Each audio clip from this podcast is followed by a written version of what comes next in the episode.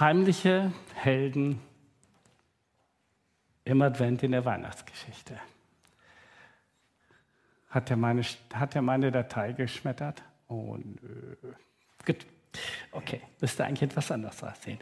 Könige aus dem Morgenland oder besser gesagt Sterndeuter oder Magoi aus dem Osten. Lass uns die Textstelle, die dazugehört, mal miteinander lesen. Nämlich die, die in Matthäus steht. Wer mitlesen möchte, Matthäus 2 ab dem ersten Vers.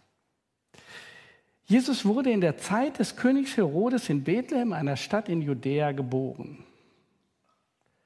Bald darauf kamen Sterndeuter aus einem Land im Osten nach Jerusalem.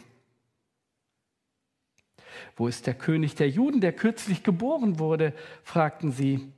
Wir haben seinen Stern aufgehen sehen und sind gekommen, um ihm Ehre zu erweisen.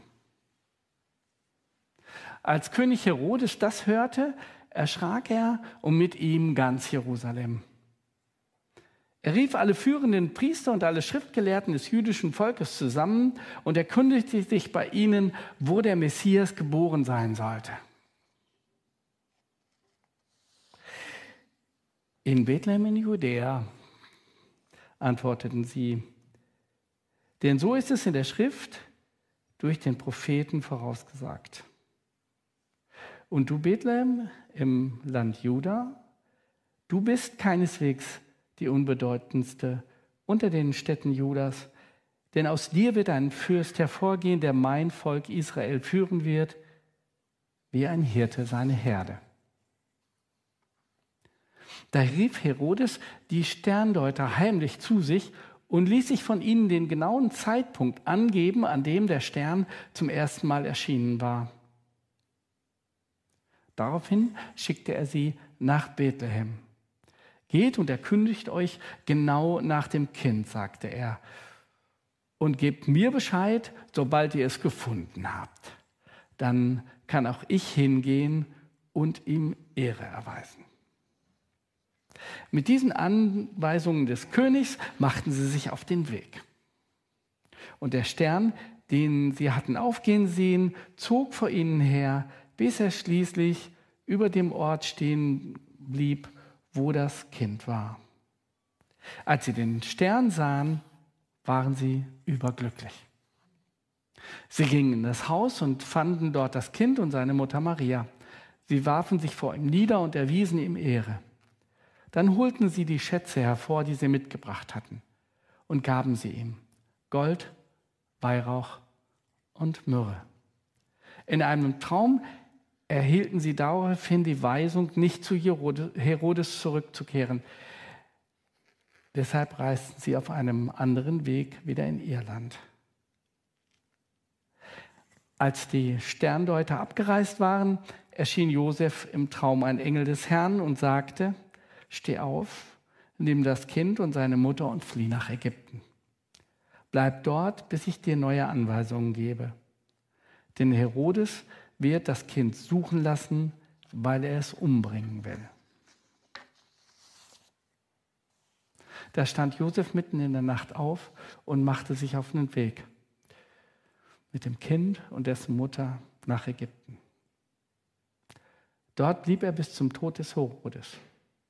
So erfüllte sich, was der Herr durch den Propheten vorausgesagt hatte. Aus Ägypten habe ich meinen Sohn gerufen. Als Herodes merkte, dass die Sterndeuter ihn getäuscht hatten, war er außer sich vor Zorn.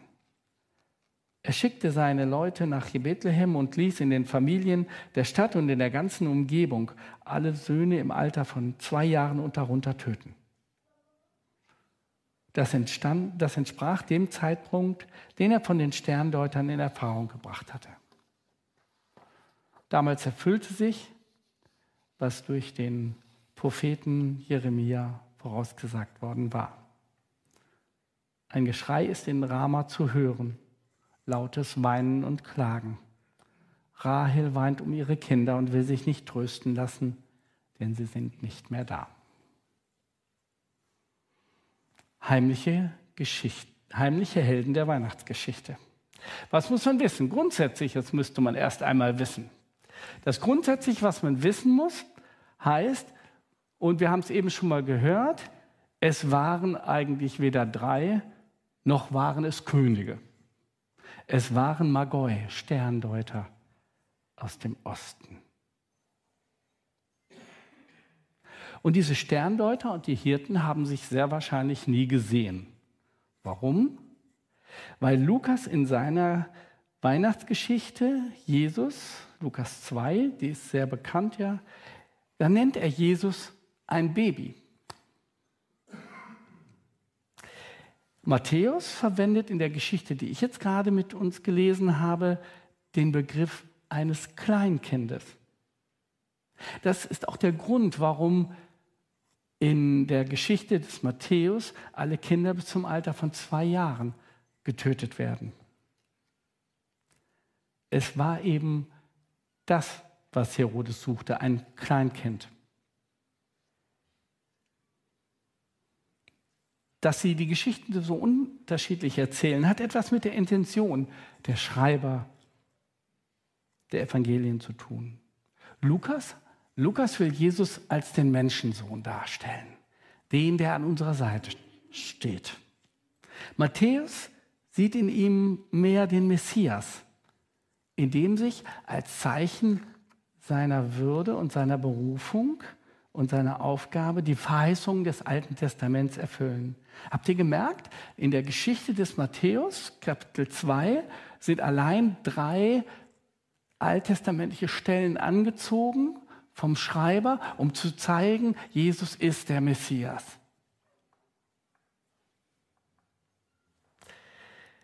Das ist das Grundsätzliche. Wie geht es jetzt weiter? Ich würde uns vier kurze Gedanken mitgeben. Der erste Gedanke. Was kann man von diesen Sterndeutern lernen? Man kann von ihnen erstens lernen, dass es Zugänge gibt für die Gottesbegegnung. Jesus, Gott, der Schöpfer Himmels und der Erden, er redet mit diesen Sterndeutern. Ja, und wie redet er mit ihnen? Wenn ich mit einem Sterndeuter reden will, wie rede ich mit ihm? Über Sterne. Ja, wie denn sonst, hätte man fast gesagt. Und das hören sie und das verstehen sie. Was sind unsere Zugänge, durch die Gott zu uns redet? Was ist das, wo Gott am meisten zu dir redet, wo du sagst, aha, jetzt höre ich etwas von Gottes Reden. Und was sind das dann? Das ist die zweite, der dritte Teil von diesem ersten Punkt. Was sind das für Themen, mit denen wir über Jesus reden sollen, wenn wir unsere Mitmenschen erreichen sollen? Bekommen wir sie mit dem zu fassen, worüber wir normalerweise reden? Oder müssen wir uns ihnen und ihren Zugängen zuwenden, um die Botschaft von Jesus heute zeitgemäß weiterzugeben? Die Sterndeuter, zu denen Gott redet, die vertrauen Gott, als dieser mit ihnen redet. Sie kommen in Bewegung im wahrsten Sinne des Wortes. Wie ist das bei uns? Wenn Gott zu uns redet, sind wir dann eventuell so wie die Schriftgelehrten und die äh, Weisen, die Herodes bewegt hat und die äh, er befragt hat, wie ist es denn eigentlich? Die haben zwar ihr ganzes Wissen, die können sagen, ja, es wird in, in Bethlehem passieren und aufgrund dessen, aber sie sind nicht in Bewegung gekommen. Das Vertrauen zu Jesus, wenn er zu uns redet, das muss uns in Bewegung bringen, das muss uns zu Boten machen, das muss uns und unseren Glauben neu beleben. Zweite Sache. Ich kann bei den Sterndeutern lernen, dass sie eine gelassene Ehrlichkeit haben. Die Sterndeuter reden mit Herodes, dem König der Juden, und sie reden zweimal mit ihm ganz gelassen die Wahrheit, obwohl sein Verhalten ja nun wirklich sich komisch anfühlt. Ne? So heimlich die Sterndeuter noch mal kommen lassen. Du und übrigens sagt uns mir doch mal ganz genau, wie ist denn das gelaufen? Ja, und trotzdem bleiben diese Männer offensichtlich ganz gelassen bei der Wahrheit. Wie ist das mit uns? Wahrheit, was ist Wahrheit? Sind wir schon bei Pilatus angelandet, der gesagt hat, ja, ich weiß auch gar nicht, was hier richtig ist? Schwimmen wir schon? Oder haben wir noch festen Boden unter den Füßen, wenn wir über die Wahrheit was sagen sollen? Und die Wahrheit, die Gott in diese Welt hineingestellt hat, begegnet sie unseren Mitmenschen in mir und in dir. Übersetzt das doch noch mal einmal. Wahrheit ist neutestamentlich gesprochen Christus selbst. Ich bin die, der Weg, die Wahrheit, das Leben. Formulieren wir es noch mal einmal durch. Begegnet Christus den Menschen in mir und in dir? Muten wir den Menschen um uns herum Christus die Wahrheit Gottes zu?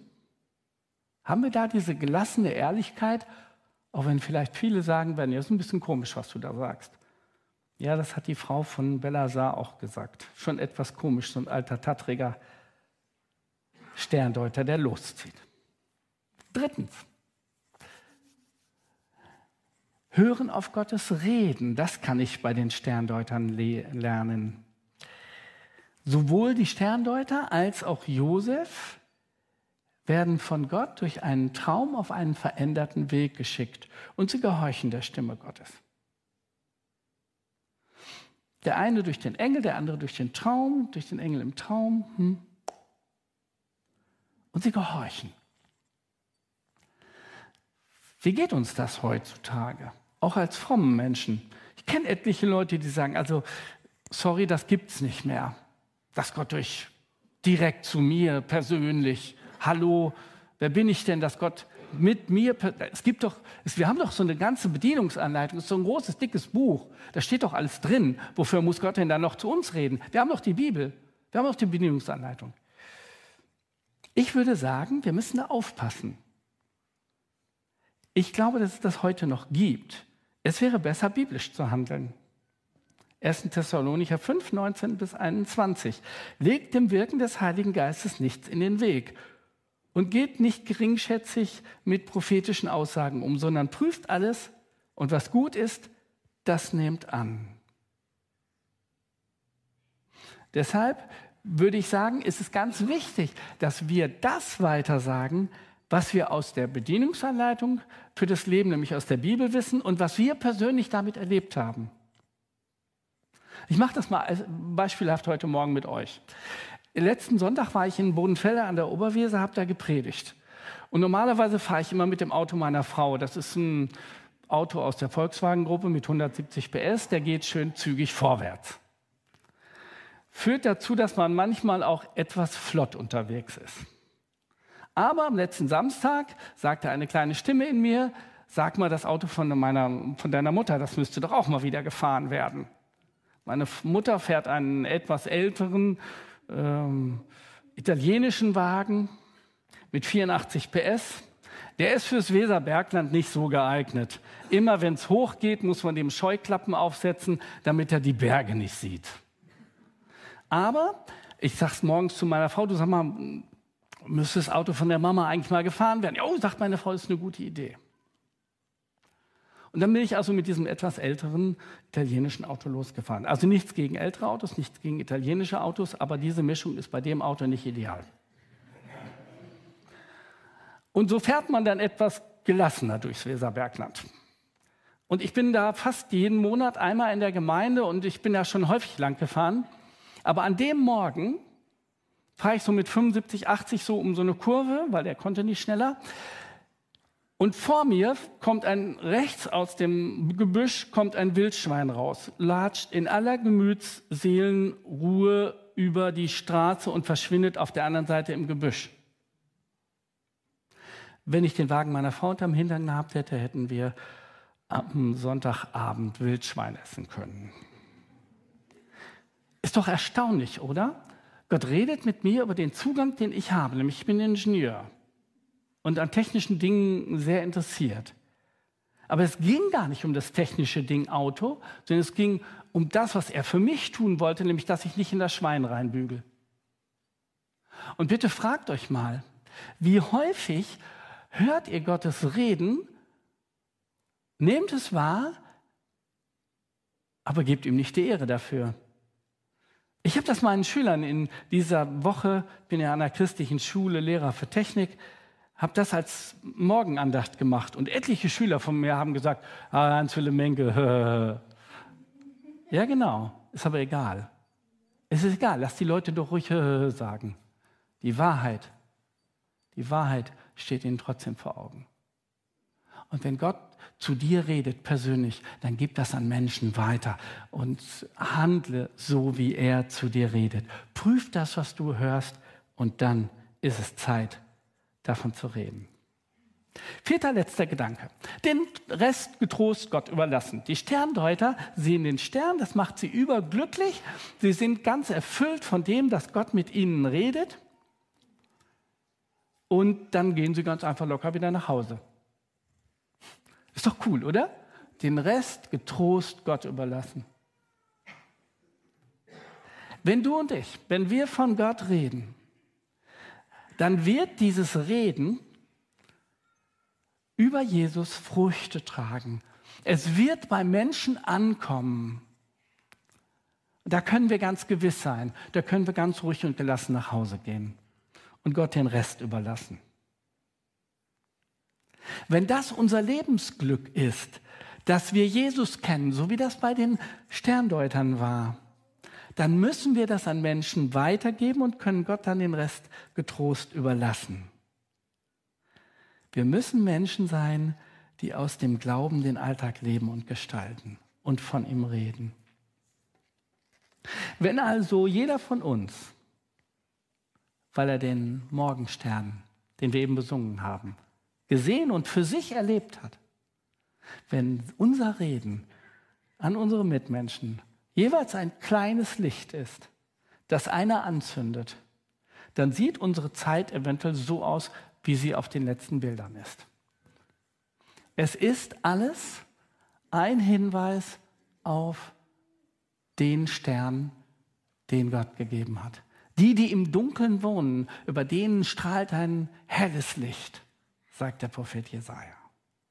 Es sieht dann eventuell auch so aus, einen weiter, dass das, was wir mit Menschen reden, wenn man es von oben sieht, so wie die Diener Gottes sind, dass unser Reden Menschen vorkommt, wie dass Gott sie durch uns beschenkt.